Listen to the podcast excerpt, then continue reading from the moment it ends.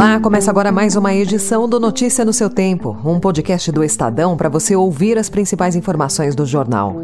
Esses são os destaques do dia. Empresários disputam lugar na comitiva de Lula em ida à China. Macron ignora parlamento e eleva a idade de aposentadoria em dois anos. E Incor usa inteligência artificial para desobstruir a artéria do coração. Hoje é sexta-feira, 17 de março de 2023. Estadão apresenta Notícia no seu tempo.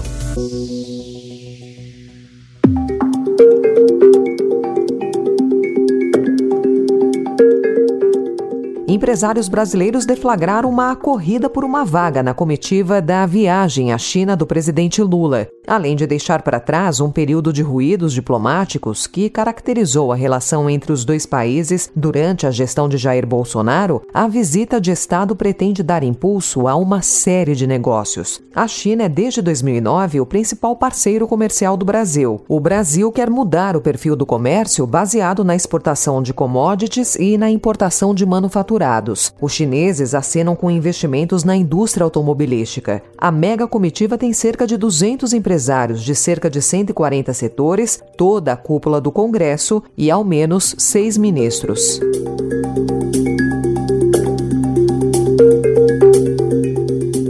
Proposta de reforma tributária deve prever um sistema de pagamento para diminuir a sonegação de impostos e fraudes no país. O chamado Split Payment vai possibilitar que o novo imposto sobre o valor agregado, que será criado com a reforma para unificar tributos atuais, seja recolhido automaticamente no momento da compra. Em entrevista ao Estadão, o secretário extraordinário para a reforma tributária, Bernard Api, afirmou que a proposta em negociação é do Congresso com o apoio do governo e que o presidente presidente Lula deve entrar em campo na hora que for preciso pela aprovação da medida. Os bancos começaram a suspender ontem, temporariamente, a concessão de crédito consignado para aposentados, depois de o Conselho Nacional de Previdência Social reduzir o teto de juros para essas operações de crédito. Entre os bancos que anunciaram a decisão estão Itaú e Unibanco. O Estadão apurou que os bancos públicos, Banco do Brasil e Caixa, também suspenderam a operação, mas oficialmente não se manifestaram. 42% dos aposentados que tomam o crédito consignado do INSS estão negativados.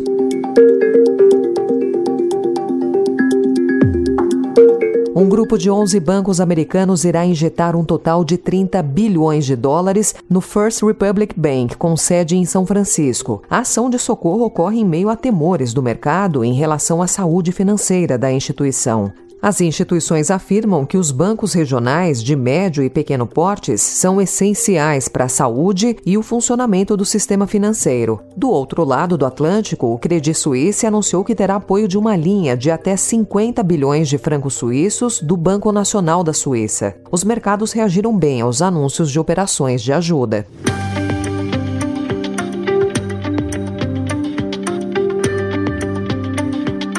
Hoje, o Estadão também informa que, em reação à volta do trabalho presencial, um grupo de juízes passou a colher assinaturas para uma carta aberta contra a medida. Eles defendem o descumprimento de determinações do Conselho Nacional de Justiça e de tribunais de todo o país. O movimento preocupa ministros das Cortes Superiores e conselheiros do CNJ que avaliam abrir apuração disciplinar sobre a conduta dos envolvidos. Questionada, a Associação dos Magistrados Brasileiros defendeu um modelo híbrido.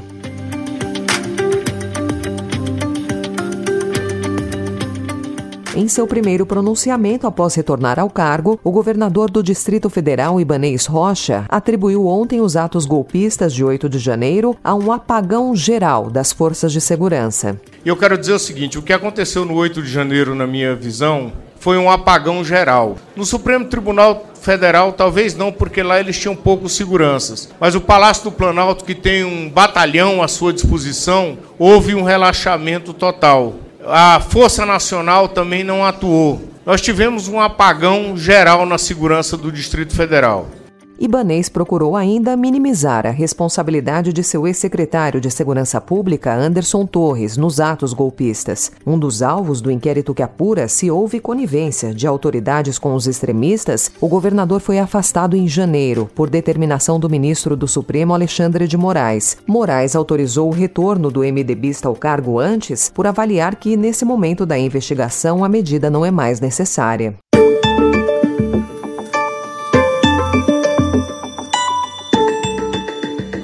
people número crescente de cidades com ataques criminosos ordenados por líderes de uma facção criminosa, o Rio Grande do Norte viveu a terceira madrugada de terror, mesmo com a chegada da Força Nacional. O Sindicato do Crime, que é o grupo que estaria por trás dos ataques, ofereceu 5 mil reais por pessoa para incentivar as ocorrências. O grupo, criado há 10 anos para fazer frente ao PCC da capital paulista, pregou ainda a união de facções para reivindicar melhorias nas condições condições carcerárias. O setor de turismo do estado do Rio Grande do Norte começa a sentir o impacto da onda de violência.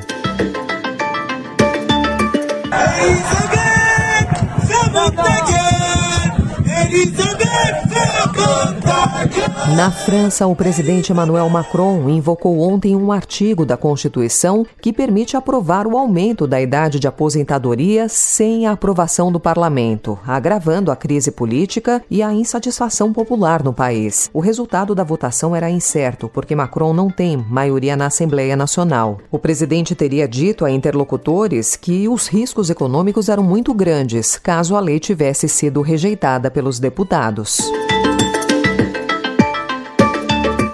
Mesmo diante da cautela do Ocidente e das ameaças russas, a Polônia será o primeiro membro da OTAN a enviar caças à Ucrânia. O anúncio foi feito ontem pelo presidente polonês Andrzej Duda. E, w pierwszej kolejności, dosłownie w ciągu najbliższych dni, rzeczywiście przekazujemy, o ile pamiętam, cztery samoloty e, na Ukrainę e, w pełnej sprawności.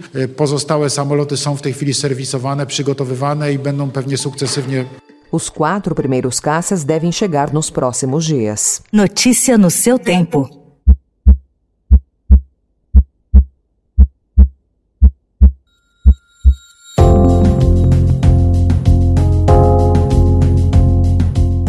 E hoje o Estadão traz a história de seu Raimundo Aparecido Victor, de 70 anos. É o primeiro paciente na América do Sul a passar por uma angioplastia com o auxílio da inteligência artificial. O INCOR, o Instituto do Coração de São Paulo, fez ontem o procedimento com o auxílio de algoritmo. O local deve se tornar referência em treinamento e a tecnologia traz ganho ao sistema de saúde. Cardiologistas ouvidos pelo Estadão ressaltam que os médicos são capazes de fazer a identificação e a análise análise das obstruções, mas que a inteligência artificial traz maior precisão.